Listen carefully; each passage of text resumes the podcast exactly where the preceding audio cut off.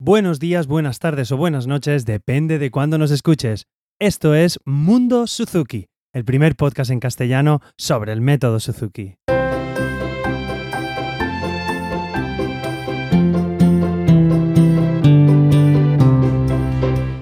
Hola a todos y bienvenidos a un nuevo capítulo de Mundo Suzuki, el podcast donde hablo sobre todo lo relacionado con Suzuki. Soy Carmelo Sena, profesor de guitarra Suzuki, y a través de este podcast me gusta compartir mi experiencia en el día a día como profesor y todo lo que aprendo sobre esta apasionante filosofía o metodología. Comenzamos un nuevo capítulo, este ya no es de la edición de verano, como veis se nos ha dilatado un poco, ya que, bueno, este final de verano hemos estado en un festival que se llama Guitarrísima. Es un festival de, guitarra, ha sido un festival internacional donde han venido de todas partes del, mundo guitarristas y la verdad lo hemos pasado genial. Ha sido súper intenso, por eso no he podido realizar podcast. Pensaba que allí en el hotel lo podría hacer, pero no tuve ni un momento de, descanso para hacerlo. Pero bueno, seguimos con este pequeño ciclo que tenía de capítulos cortos y no me enrollo más. Vamos ahora con el que sería el capítulo 4, que serían eh, los padres. En primer lugar, si habéis decidido seguir esta metodología, entiendo los papás que habéis leído un poco sobre Suzuki y habéis decidido seguirla. Entonces, voy a hacer un, un, pequeño ejemplo que me va a servir para la explicación que quiero daros después. El domingo, cuando llega el domingo, por ejemplo, no le pedimos a nuestro hijo o a nuestra hija de tres años si quiere ir a la montaña, o si quiere visitar el museo, o si quiere ir a un concierto, y dependiendo de su respuesta decidimos qué hacer. Vamos, no le, no le planteamos un montón de posibilidades o situaciones especiales, lo, que varias situaciones que le planteamos, simplemente eh, decidimos lo que se hace el domingo y se va. Mm, si queremos el domingo se va a la montaña, pues cogemos todos y vamos a la montaña. No hay opción a, discusión. Pues eh, si el martes decidimos hacer música, debe ser algo parecido. ¿Vale? Esto es un poco el, ejemplo que quiero daros visualmente, que lo imaginéis. No damos ese ejemplo. ¿Quieres ir a la montaña? ¿Quieres ir a la playa? ¿Quieres que vayamos a ver a los abuelos? No. Dirá, los domingos, pues se va a la montaña, o se va a la playa, o se hace tal actividad, o hacemos lo que sea y simplemente se hace. Eso es lo que debemos conseguir con la música. Es el momento de música y hay que hacerlo. Espero que esta pequeña explicación previa os ayude a entender mejor la reflexión que quiero exponeros. Entonces, el padre o la madre siempre eh, debe creer incondicionalmente en su hijo y en la música, ¿vale? Y tiene que pensar diversas cosas. Tiene que buscar la manera de hacerlo crecer como mejor persona y crearle una imagen positiva.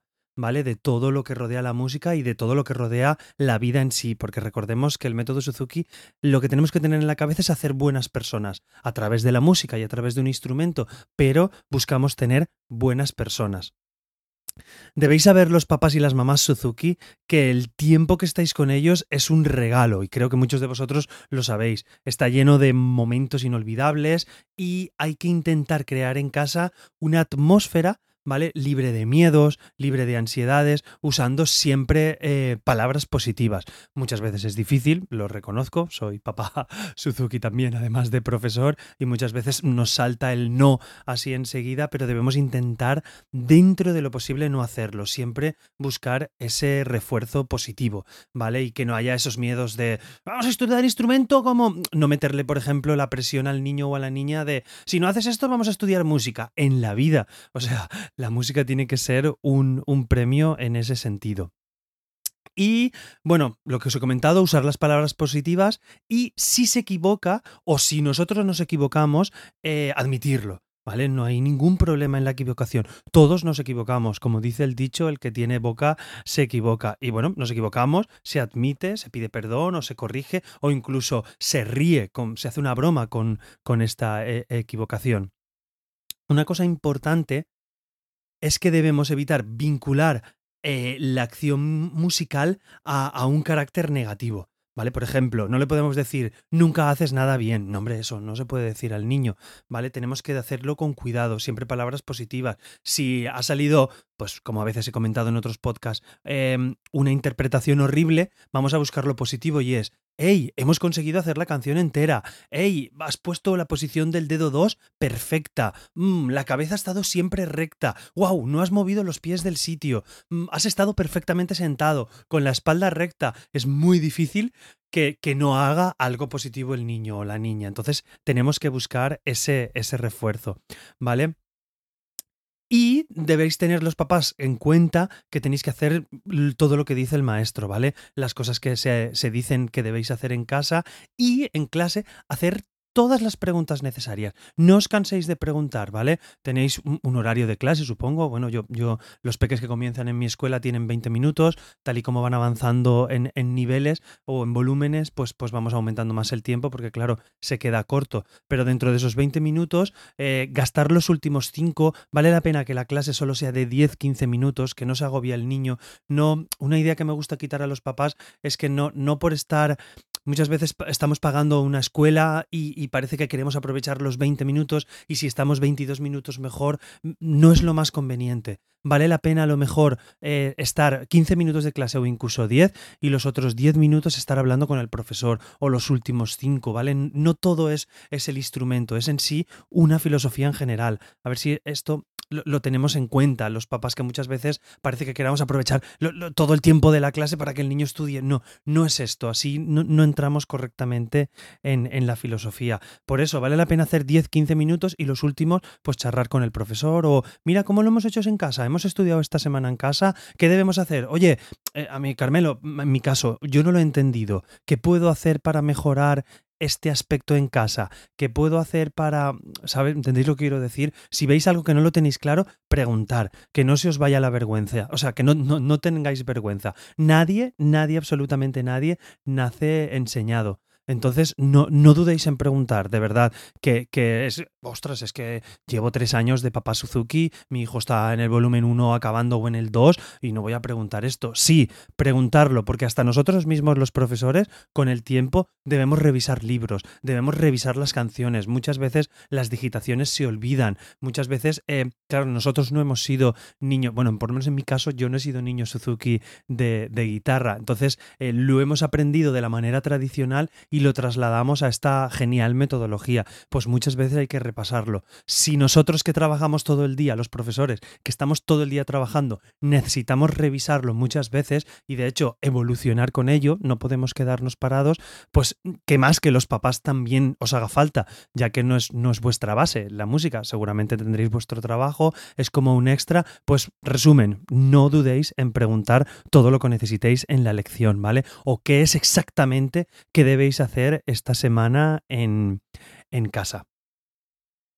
Y si una vez lleguéis en casa, por ejemplo, si tenéis claro lo que, lo que se debe hacer, si lo tenéis en mente, hay que ser flexible también, ¿vale? Hay que intentar hacerlo, pero muchas veces hay que, hay que ser flexible. Por ejemplo, imaginar que hay poco tiempo. Entonces le puedes decir al niño, como os he comentado en alguno de los podcasts anteriores, oye, pues haz un concierto para tus juguetes, haz un concierto para mí y para, y para, y para Mickey, por ejemplo. Entonces, si no hay tiempo, podemos gastar esto. Pero que el momento musical esté todos los días. Eso sí que es súper importante. Aunque no se haga la música, eh, hacer eh, escucha activa del CD, hacer escucha pasiva y jugar con notas, cantar en un momento, tener ese momento musical que es lo que realmente le va dando la rutina al niño o a la niña y es bastante mm, productivo. También le, podéis permitir al niño la posibilidad de elegir entre diferentes actividades, ¿vale? Así le dais un poquito de responsabilidad.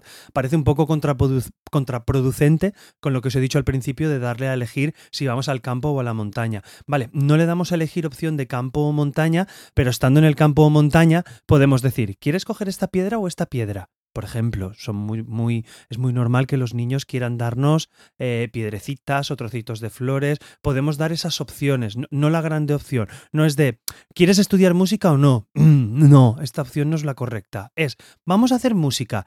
¿Te apetece tocar esta pieza o te apetece tocar esta? Esa es la opción que le podemos dar un poquito de responsabilidad. ¿Cuántas veces quieres repetir?